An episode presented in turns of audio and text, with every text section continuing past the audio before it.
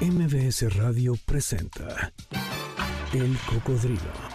Experiencias históricas, callejeras, urbanas y sonoras por la ciudad con Sergio Almazán. Súbete en El Cocodrilo. Aquí arrancamos. El reloj de la Torre Latinoamericana está marcando las 10 de la noche con dos minutos en este jueves 23 de noviembre, el año 2023. Así es que es momento de que ustedes le suban el volumen a la frecuencia de MBS 102.5, se pongan cómodos porque en esta noche vamos a recorrer la Ciudad de México a bordo de nuestro viajero cocodrilo. Sean bienvenidas Bienvenidos y bienvenides a quienes nos están acompañando en esta emisión, la 577. Yo soy Sergio Almazán y los invito a que esta noche recorramos y por eso abrimos el programa a este ritmo, porque vamos a recorrer eh, lugares buscando oficios a estos hombres y mujeres que le dieron una identidad, que le dieron un carácter a esta ciudad. Eh, ¿Quién no recuerda al zapatero remendón, a los serenos, al vendedor de enciclopedias, al merolico, a la chica teibolera, al ropavejero, al aguador? oficios, oficios que dieron no solamente economía, sino identidad a esta ciudad. ¿Cuál es su oficio favorito? ¿Cuál recuerdan ustedes? Pues esta noche, 5166105, mi Twitter que es arroba salmazán71 o el cocodrilo mbs, para que ustedes y nosotros platiquemos de los oficios en la ciudad. Sean bienvenidos, quédense con nosotros.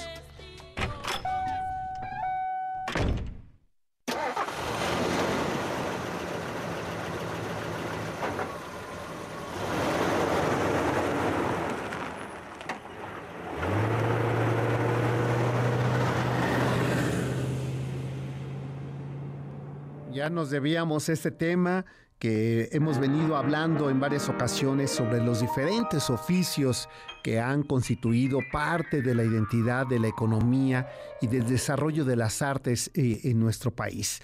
Eh, desde épocas mesoamericanas, desde la época de los mexicas, los oficios fueron una suerte de trabajos especializados que resolvieron no solo la parte de la vida cotidiana entre la sociedad indígena, sino que conformaron una sociedad, un gremio, eran personajes que ocupaban un lugar en la historia social de la ciudad de Tenochtitlan. Así, por ejemplo, en los códices, cuando vemos estos pictogramas y estos relatos, podemos ver dibujados y representados a los famosos tamemes, que eran esos cargadores de bultos que eh, pues estaban en los mercados, en los tianguis de la Nueva España. Pero también había otros personajes alrededor de estos espacios del comercio que eran los postecas eh, o los comerciantes de artículos de lujo los tlacuilos, que eran los escritores o escribanos de códices. Es decir, podemos hacer una lista eh, interminable de oficios y estos personajes y sus quehaceres constituyeron la identidad mexica de los oficios en esta la ciudad de Tenochtitlan. A la llegada de los españoles y tras la conquista, por supuesto que muchos de estos oficios no solamente se incrementaron, sino que al mismo tiempo fueron eh, prácticamente documentadas sus actividades especializadas y muchas otras fueron nuevas. Ya existían, por ejemplo, estos eh, indígenas que tallaban piedras con lo que se conformaban una serie de basamentos o de eh, figuras religiosas para el mundo mesoamericano. Pero con la llegada de los españoles, las el poder tallar maderas constituyó otro de los trabajos eh, afines a las actividades religiosas. Durante el largo periodo virreinal, la enseñanza de los oficios artesanales, de los talleres ubicados en los núcleos urbanos y en los obrajes, es decir, en las fábricas establecidas en zonas rurales, estuvo principalmente encargado por maestros de los oficios, muchos de ellos religiosos novohispanos enseñaron a indígenas a hacer trabajos como tejidos, otros eh, poder hacer también talla de madera y, eh, también figuras religiosas de eh, ya no del sistema politeísta, sino del sistema católico. Es decir, que con excepción del trabajo doméstico y de cierta manera también del trabajo a domicilio, la figura central y económica de la Nueva España fue la, reproducción de la mano de obra, los artistas eh, populares, el maestro artesano del pequeño taller, que significó no solamente el desarrollo de la economía novohispana, sino también proliferaron nuevas artes desconocidas hasta ese momento, como el trabajo de la filigrana o eh, la talla de madera para los retablos religiosos. Es así como estos eh, artistas eh, plásticos y más tarde de oficios se fueron perfeccionando y proliferando en toda la Nueva España. Otro de los oficios que pronto se comenzaron a desarrollar aquí en la Nueva España fueron los de los la talabartería, que era el trabajo de las pieles. Hay que recordar que en la época mesoamericana, pues no se tenían aquí eh, animales eh, como eran las vacas o los borregos, por lo cual entonces el trabajo de la piel se desconocía y muy pronto se desarrolló otra de las grandes actividades, los zapateros. Fueron uno de los oficios más desarrollados en la Nueva España y que eh, mayor riqueza produjeron. Junto con ellos se combinaba a los textileros, que desde época mesoamericana ya existían, y zonas como la de Oaxaca pudieron vivir en medio del, eh, del periodo colonial de la Nueva España a través de sus economías con técnicas que fueron perfeccionando y mejorando, a la vez que llegaban nuevos materiales para la industria textilera como eran los hilos de seda y más tarde el perfeccionamiento con hilos de oro o de plata, al mismo tiempo también otra actividad se desarrolló como uno de los grandes oficios de la Nueva España, sobre todo para los criollos, que tenía eh, que ver con la charrería.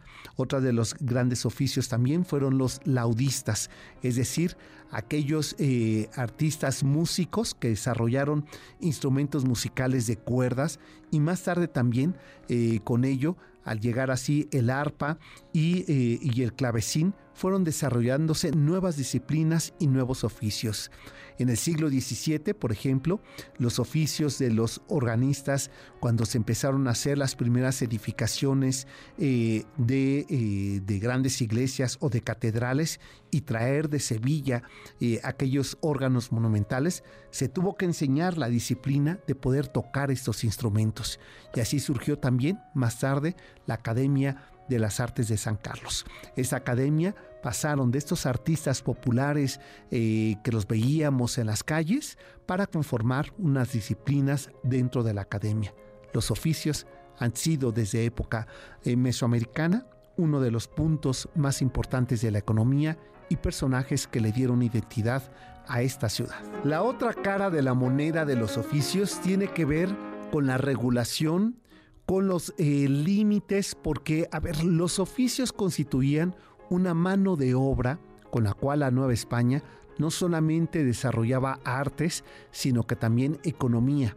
Sin embargo, hay que recordar que durante toda la época colonial, no, eh, bajo la ley de Indias que eh, Carlos V propuso para las colonias conquistadas por los españoles, se les tenía prohibido a los indígenas manejar moneda con lo cual entonces los oficios prácticamente no eran pagados, sino que había una especie de, eh, de trueque, es decir, que podía ser que algunos de los dueños de estos obrajes textileros o de ofebrería eh, eh, pagaran el servicio de estos indígenas de su mano de obra con ciertos insumos de consumo cotidiano. Por ejemplo, elaborar un textil equivalía al pago para un indígena de un conejo. Eh, un conejo se podía intercambiar por dos granos de cacao. Dos granos de cacao se podían intercambiar por alguna joya de jade eh, tallada por los indígenas. Es decir, era una economía básicamente entre productos, con lo cual fue provocando eh, la acumulación de riqueza por parte de los dueños de obrajes o de las órdenes religiosas o de los virreyes, lo cual durante esos eh, dos siglos y medio de desarrollo de obrajes eh, produjo una acumulación de riqueza y la desigualdad social entre los mestizos, entre los indígenas. Por ejemplo, uno de los oficios de los cuales ni siquiera fueron capaces de poder cobrar en trueque fueron la de los cocineros. los pulqueros. Ellos en realidad eran llevados a los confines de una cocina o de un convento o de una hacienda y nunca recibían pago alguno. Eh, sus trabajos eran eh, remunerados a través de que podían vivir dentro de la misma casa y tener cierto acceso a los alimentos. Por ello las amas de llaves, las cocineras, las nanas no tenían ningún tipo de intercambio. Todo ello produjo a finales del siglo XVIII eh, y principios del siglo XIX lo que más tarde va a ser el movimiento de independencia en México. Los oficios, eh, sin embargo, tras el movimiento de independencia no desaparecieron. Algunos eh, fueron incluidos como parte del desarrollo económico de este país tras la independencia de México y otros en la época de Benito Juárez fueron no solamente eh, activados, sino que profesionalizados. De esto y más vamos a seguir platicando después de esta pausa, mi querido Inge Zavala, porque es momento de hacer sonar la rocola, que esta noche estos serán sus ritmos. La rocola del cocodrilo. Una calurosa madrugada de octubre de 1955, Richard Ewes volvió a su casa de huéspedes, donde vivía en La Habana, y decidió escribir una canción que llevaba días que le daba vueltas en la cabeza. Trabajó de un tirón sin dormir y horas más tarde, en su programa de radio, Radio Progreso, la Orquesta Aragón estaba estrenando El Bodeguero los Aragón hacían su programa en vivo y con un público que aquella tarde enloqueció con este chachachá. El director de la banda, Rafael Ay, hizo un diagnóstico preciso. Compadre, le dijo a Richard Ewes, esto va a ser un palo. Y 70 años más tarde, seguimos nosotros bailando al ritmo del bodeguero. Pues la noche de hoy aquí en el Cocodrilo vamos a bailar con canciones de oficios. Y así sonará el arrocola del cocodrilo. Hacemos la pausa y volvemos. El cocodrilo regresa después de esta pausa. No te despegues. MBS 102.5. Ya estamos de regreso. Sigamos recorriendo la ciudad en el cocodrilo con Sergio Almazán. Aquí, en MBS 102.5 del disco La Cantina del año 2005. Escuchamos el corrido de Tacha la Teibolera composición e interpretación, por supuesto, de Lila Downs, este uno de los oficios en las ciudades nocturnas, las teiboleras. Aquí escuchamos en este jueves de oficios en el cocodrilo, así suena la rocola. Y bueno, vamos a seguir recorriendo oficios en la Ciudad de México. Y déjenme enviarle saludo Fer Lobato, eh, gracias por estarnos escuchando, Talía Yambruno, eh, y por acá eh, me estaban diciendo, Sofía dice que de los oficios que recuerda, que ya casi ninguno de estos dice que hay muy pocos, recuerda el lechero, recuerda el oficio del pregonero, los fotógrafos ambulantes, el bolero y el afilador de cuchillos. Angelina Lasov dice que recuerda a los eh, peluqueros de paisaje, es decir, estos que se ponían debajo de un árbol, ¿no, Inge? Esa bala, y que, este, miren, cuando yo eh, era, era niño, pues me llevaban así eh, a cortar el cabello, porque en algún momento tuve, entonces me llevaban a cortar el cabello, y siempre este hombre que además insistía a mi abuelo en llevarme con este señor, este eh, y no veía muy bien, entonces siempre me cortaba la oreja. Entonces regresaba siempre con un curita y me acuerdo que te ponían esta loción brut, este, que era terrible después de tener la oreja eh, ensangrentada y eran estos peluqueros de paisaje. Eh, entiendo que era como un programa en ese entonces de la delegación, no sé cómo era, pero me llevaban ahí a cortar en las calles, ahí en el kiosco Morisco, eh, ahí me cortaban el cabello y era eh, fatal, pero claro, es uno de estos otros oficios, los de los barberos, eh, este, que comenzaron siendo galenos, eran una especie de, médicos que preparaban pócimas y demás, y mientras preparaban las sustancias, pues te podían cortar el cabello. Por acá, Gerardo Sánchez dice que lechero, que él recuerda eso que dejaban los envases llenos en la puerta de la casa por la mañana, un tipo de six, eh, pero en lugar de cerveza eran botellas de leche que su abuela dejaba vacías desde una noche antes. Y bueno, ese es otro. los soldadores de peltre, mira ese que está diciendo Inge Zavala, uy, que, eh, que, pasaban como con su cautino, eran estos, y que este, silbaban, y entonces pues ya la abuela te sacaba los, eh, todas las cacerolas de peltre y te las daban. O sea, el nivel de tóxicos que consumíamos en esas ciudades que eran terribles, terribles, pero sí ese era otro de los oficios. Y el zapatero remendón que todavía en, en Avenida México, aquí en la colonia Hipódromo Condesa, eh, de repente yo veo a uno que toca y la gente le baja los zapatos. Yo hace años que no reparo unos zapatos. Ya las suelas como ya no son naturales, ya uno no hace eh, ninguno de estos trabajos de ponerle tapas nuevas o cambiarle las suelas a los zapatos, ¿no? Bueno, pues vamos a seguir hablando de oficios. Y este, que me encontré este audio que la verdad no conocía, pero es muy interesante. Y hoy estaba yo en la Ciudadela, en la Biblioteca eh, de México Vasconcelos, y al salir al, alrededor de poco después del mediodía, escuché este oficio que hacía años que no escuchaba y, eh, y quise traerlo a cuenta esta noche. A ver si ustedes lo recuerdan. Bueno, ¿saben de quién, eh, quién está haciendo este que se llama así, este track, El Merolico? Es Sergio Corona. Y, y, he encontrado este audio y me parecía genial ilustrar porque nos habla un poco, o sea, yo recuerdo de niño escucharlos y encontrarlos por todos lados y además la gente ahí se amotinaba y le compraba eh, cualquier cosa que traía, por supuesto ninguna servía.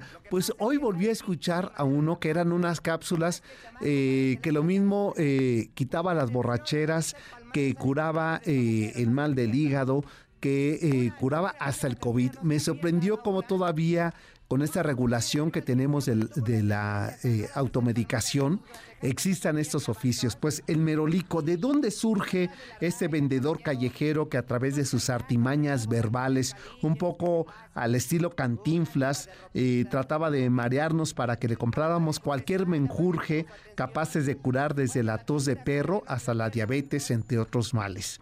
Eh, según se cuenta, una, una, anécdota que este personaje de, y el término merolico surgiría más o menos en el siglo XIX, en 1879, en que llegó a la capital mexicana un judío polaco de nombre Juan Rafael de Meralukok, un personaje de mostacho largo, barba abundante y ojo de vidrio que aseguraba ser un prominente médico, prestándose a una larga túnica entre eh, griega y oriental, este médico, este galeno, eh, quien por cierto antes había estado en otros países de Sudamérica, pregonaba tener ciertos bálsamos para curar todos los padecimientos conocidos y por conocer en un ínfimo precio de tres pesos por frasco. Claro que, por supuesto, conforme fueron pasando las semanas y este hombre se paraba afuera de su casa, ahí en las calles de Plateros, hoy de Madero, y la gente comenzaba a reclamarle que sus menjurjes no servían, eh, hubo quien en alguna ocasión le gritó, Merolico, ¿quién te dio eh, tan grande pico? Y de ahí se quedó esa frase que eh, acuña a estos eh, este, vendedores callejeros que ponían siempre su, su mesa de tijera de madera con un mantelito y sacaban ahí lo mismo ungüentos que pastillas, que incluso eh, pajaritos de la suerte, etcétera, y que se convirtieron en grandes personajes. Yo te recuerdo por allí de los 90 verlos en la Alameda todos los domingos y después más tarde fueron sustituidos por esos personajes que donde quedó la bolita, eh, estos eh, juegos de apuestas, que poco a poco esta ciudad de la posmodernidad fueron desapareciendo. Pues ya es momento de hacer nuestra segunda pausa de la noche y vamos a irnos con este eh, otro tema musical que es también uno de los oficios que para fortuna nuestra sigue todavía vivos en las calles de nuestra ciudad. A pesar del desarrollo de la tecnología, ya sé, ustedes me dirán, no hombre, pero si uno ya manda emails, pues sí, pero todavía esperamos la correspondencia, todavía el cartero en algunas partes de, nuestro país llevan eh, esos paquetes que, no, eh, que hasta ciertos lugares del país no llegan los sistemas de entrega de paquetería y el cartero sigue siendo una figura primordial en sus bicicletas o en sus motos por las calles de la ciudad. Pues vamos a la pausa y regresamos para seguir hablando de oficios en la Ciudad de México. El cocodrilo regresa después de esta pausa. No te despegues. MBS 102.5. Ya estamos de regreso. Sigamos recorriendo la ciudad en el cocodrilo con Sergio Almazán, aquí en MBS 102.5. Otro de los importantísimos oficios y útiles en las ciudades como en el campo o en las zonas rurales es justamente el barrendero y el basurero. Es por ello que hoy en este espacio de la Rocola del Cocodrilo, de canciones y oficios, estamos escuchando este tema del enorme compositor cubano que se avecinó en México gracias a una invitación que le hizo Germán Valdés Tintán. Me estoy refiriendo a este actor, pero también compositor Jorge Zamora Zamorita. Este es un tema de Zamorita con la orquesta América y el tema es La Basura. Bueno, pues eh, seguimos recorriendo la ciudad. Víctor Guerrero dice que los fotógrafos de Agüita, los peluqueros, el ropavejero, nos está diciendo. Envió saludos a Emanuel.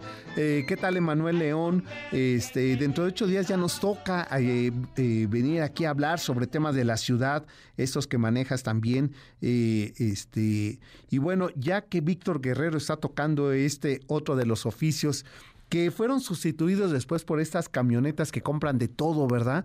Pero que había esta enorme figura que eh, permitió en, la época del porfiriato, esta figura se conocía como este, los traperos y más tarde fueron los ropavejeros. Pues aquí otro de esos oficios. Otro de estos grandes oficios que ya están casi en extinción en México son los llamados traperos. El, trapero comenzó comprando pedazos de ropa y objetos en provincia para venderlos en la llamada capital mexicana. Después optó por quedarse en la ciudad para gritar a los vecinos si vendían cosas que ya no usaban y más tarde los productos variaron, comenzaron vendiendo o comprando ropa para después eh, comprar todo tipo de objetos que estorbaban en las casas de la gente. Lo mismo, compraban botellas que eh, ropa usada, que incluso muebles que más tarde en los llamados eh, tianguis de pulgas se podían ahí ver exhibidos estos productos a bajo costo y eran productos de segunda mano. El viaje empieza con el trapero, según Alfonso Hernández, cronista de Tepito, dice que este personaje lleva partes de ropa, prendas típicas y objetos que adquiría en distintos estados de la República en un lugar conocido como el Baratillo un compendio de locales de comercio informal donde la gente trabajaba, comía y dormía, lo que son los antecedentes de los mercados de pulgas. Sin embargo, el origen de estos traperos eh, ya los tenemos registrados en la época colonial, cuando el virrey de Revillagigedo eh, hace una reglamentación para ponerle orden al gran mercado de Baratillo y al mercado de Risco, eh, que era este, era el mercado de productos que se rompían, por ejemplo, porcelanas, eh, por ejemplo, cristales que traían de la nao de Filipinas o del galeón de Manila, que llegaba a Acapulco, de Acapulco a Puebla y luego a la Ciudad de México, y que eh, muchos de estos objetos rotos, que eran muy preciados, pues eran prácticamente robados en este mercado y a unas calles de la Plaza Mayor, en la calle de Palma, donde estaban las alcaicerías, que en, mozárabe significa eh, tiendas de finos, ahí se ponían en el callejón de las cazuelas, que es en 5 de mayo, y ese callejón, ahí se ponían estos traperos a vender estos objetos eh, rotos, porcelanas y todo, y el término de las porcelanas rotas es risco. De ahí se explica por qué en San Ángel, en, en el Centro Cultural Isidro Favela, tenemos la fuente también conocida como la Casa del Risco, porque con pedacería de estas, eh, de estas porcelanas se forra esta fuente, pero su origen tiene que ver en esta actividad cotidiana donde iban vendiendo estos eh, productos y con estos eh, productos vendidos algunos de los mestizos lograban comprar productos de consumo este, comestible. Eh, hay que recordar que las leyes de Indias pues impedía que manejaran dinero. Entonces al obtener un poco de recursos los intercambiaban por alimento. De ahí que eh, este oficio del ropavejero fue muy cotidiano, eh, utilizado en, prácticamente después de la independencia y la revolución mexicana porque también otra de las figuras era la garbancera, esas mujeres a las cuales José Guadalupe Posada les dedica eh, sendas litografías que más tarde nosotros conoceremos como la Catrina. Eran mujeres que vendían garbanzos en las calles y que la gente al no comprarle le podía regalar ropa usada y por eso es que podían lucir casi su esqueleto pero con ropas finas, aunque fueran de segunda mano. Pues ese es otro de los oficios que ya prácticamente desaparecieron porque a la llegada del transporte eh, se cambiaron los usos y hoy tenemos, por ejemplo, pues esta figura eh, que eh, van con una grabación y que nos compran de todo, ¿no? Lo, mismo, este, colchones viejos, que estufas o refrigeradores que ya no sirven eh, y nos lo compran como fierro viejo, que es el derivado de lo que eran los ropavijeros. Bueno, aprovecho este final eh, de este tema que estamos escuchando de Gabilondo Soler Cricri en la voz de Eugenia León para invitarles si ustedes eh, estarán este fin de semana por Guadalajara porque van a asistir a la Feria Internacional del Libro de Guadalajara el próximo sábado 25 de noviembre a las 8 de la noche en el Salón C de la Sala Internacional de la Feria del Libro, pues estaré presentando quienes están siguiendo por, eh, este, por la página de Noticias MBS o en Instagram, pues estarán viendo aquí justamente esta novela Acuérdate María sobre eh, la vida de María Félix, pues estaré presentándola ahí, eh, me estará acompañando Paulina Vieites y Agui eh, Roa, quien hizo el diseño y la recuperación digital de estas fotografías que se incluyen en este libro y vamos a platicar sobre pues chismes, sobre anécdotas, sobre cómo se hizo el trabajo de investigación para esta novela sobre María Félix. Esto será el próximo sábado 25 de noviembre a las 8 de la noche, el Salón C de la Sala Internacional de la Feria Internacional del Libro en Guadalajara. Y ustedes estarán diciendo, uy, Guadalajara. Bueno, pues eh, este, muy pronto les eh, podré decir en dónde nos vamos a ver en la Ciudad de México.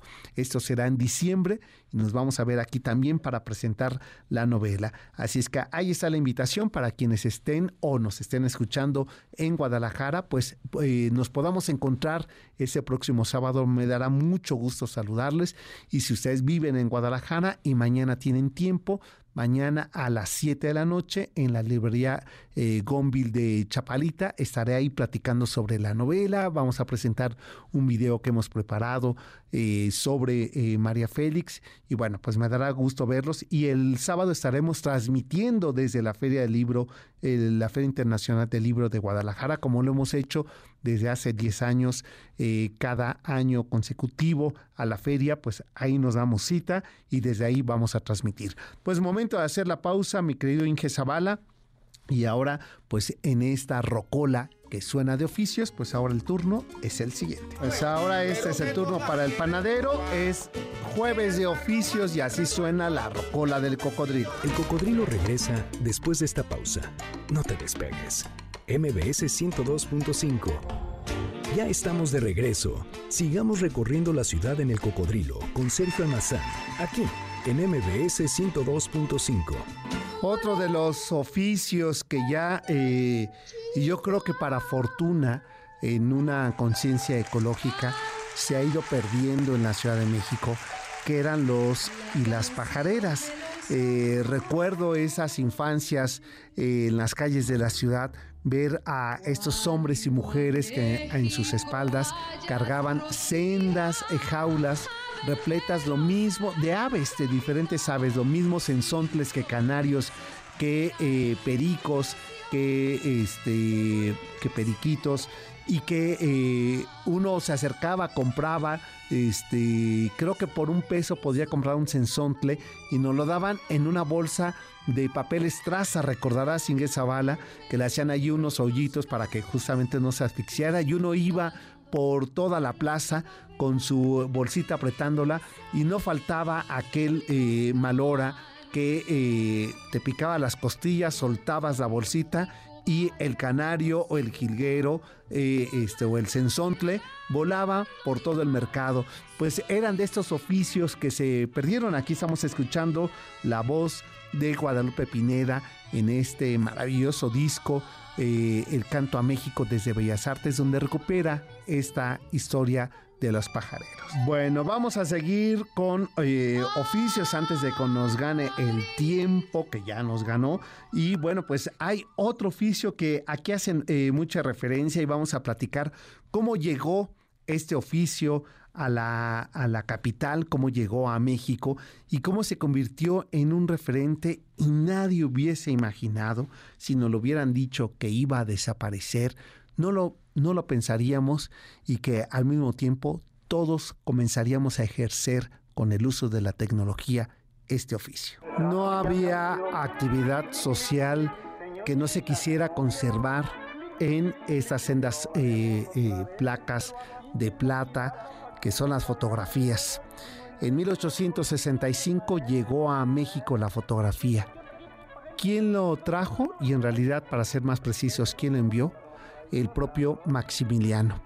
Una vez que fue invitado por Juan Epomuceno Almonte, ¿sí? el hijo de Morelos, eh, este, que fueron hasta Trieste a buscar a esta familia imperial de Carlota y Maximiliano, y una vez que la pareja imperial en su castillo de Miramar aceptó la invitación para venir a gobernar como el imperio de México esta pareja, pues eh, lo primero que hizo Maximiliano fue enviar las fotografías de la pareja para que al llegar a México los reconocieran y junto con ello el primer fotógrafo que traían francés para que realizara una serie de evidencias fotográficas de sus actividades aquí en la Ciudad de México. Y a partir de ese momento, desde 1865, comenzó el desarrollo de un oficio, una actividad que resultó fascinante para todos los sectores sociales. Por supuesto, al principio resultaba ser muy caro, eh, a finales del siglo XIX, junto con el cinematógrafo, la actividad fotográfica comenzó su gran desarrollo. Y hay que recordar una familia de primos, de hermanos, los Casasola, quienes impulsados por el auge de la fotografía comenzaron a desarrollar estudios fotográficos. Eh, Breme y el propio eh, padre de Frida Kahlo, Guillermo Kahlo, pues desarrolló una enorme actividad fotográfica al fotografiar las calles de la ciudad. Y hay que recordar que en nuestras infancias, no solamente los estudios de fotografía, donde nos llevaban ya fuera en el bautizo, ya fuera en la confirmación, en la comunión, ya fueran los 15 años, que todavía podemos ver. Y eh, no sé si ustedes no sé si Inge Zavala has visitado el complejo cultural de Los Pinos, pero la famosa escalera de la gaviota, ahí donde se tomó las vergonzosas fotografías de Medicler de la mujer empoderada, pues todas las quinceañeras van ahí a esa famosa escalera de la gaviota a tomarse la fotografía de 15 años. ¿Y qué me dices del Ángel de la Independencia que sirve como escenario para las quinceañeras o el, el parque de este el Parque México eh, en la Condesa o qué me dicen ustedes de la Alameda Central para sendas fotografías. Los fotógrafos fue otro de los grandes oficios. ¿Qué tal en el circo que tomaban esas fotografías y nos los ponían en este carrusel de diapositivas que más tarde las conservábamos y se iban perdiendo poco a poco? Pues la fotografía callejera se convirtió en uno de los oficios que también los estudios fotográficos se convirtieron en el lugar referencial. Y si no que eh, el presidente de este programa, Miguel Sea Cuadrado, se quejaba amargamente de aquella ocasión en que Salvador de María lo llevó a tomar una fotografía. Y qué tal esos peines todos mugrosos y casi piojosos con los que te peinaban y te ponían la laca para tomarte la fotografía ya fuera para eh, este, el certificado de secundaria o cuando hacíamos el servicio militar que eh, nos pedían de casquete corto y que ahí el fotógrafo nos acaba de acicalar para salir perfectos en las fotos. Bueno, pues eh, nosotros ya prácticamente nos despedimos, pero según tengo información de primerísima mano, el próximo sábado de las 3 por lo menos hasta eh, las 6 de la tarde estaremos transmitiendo Carlos Carranza, eh, el doctor eh, Zagal y un servidor desde la Feria Internacional del Libro en eh, Guadalajara. Así es que sigan esta transmisión especial que vamos a hacer desde la Feria del Libro Y recuerden que eh, el próximo sábado, 4 de la tarde, transmitimos desde ahí, 8 de la noche, la presentación de esta novela Acuérdate María. Y el próximo eh, jueves a las 10 de la noche ya estaremos de regreso aquí en la cabina y los espero para seguir recorriendo historias y personajes de la Ciudad de México. Pues nos vamos con este oficio y les agradezco que nos hayan acompañado a todos los ruleteros que siempre sé que nos escuchan. Pues para ustedes este tema de Pérez Prado y así nos vamos. Muy buenas noches. Hasta entonces. MBS Radio presentó El Cocodrilo. Experiencias históricas, callejeras, urbanas y sonoras por la ciudad. Sóbete en el cocodrilo. Nos escuchamos el próximo sábado aquí, en MBS 102.5.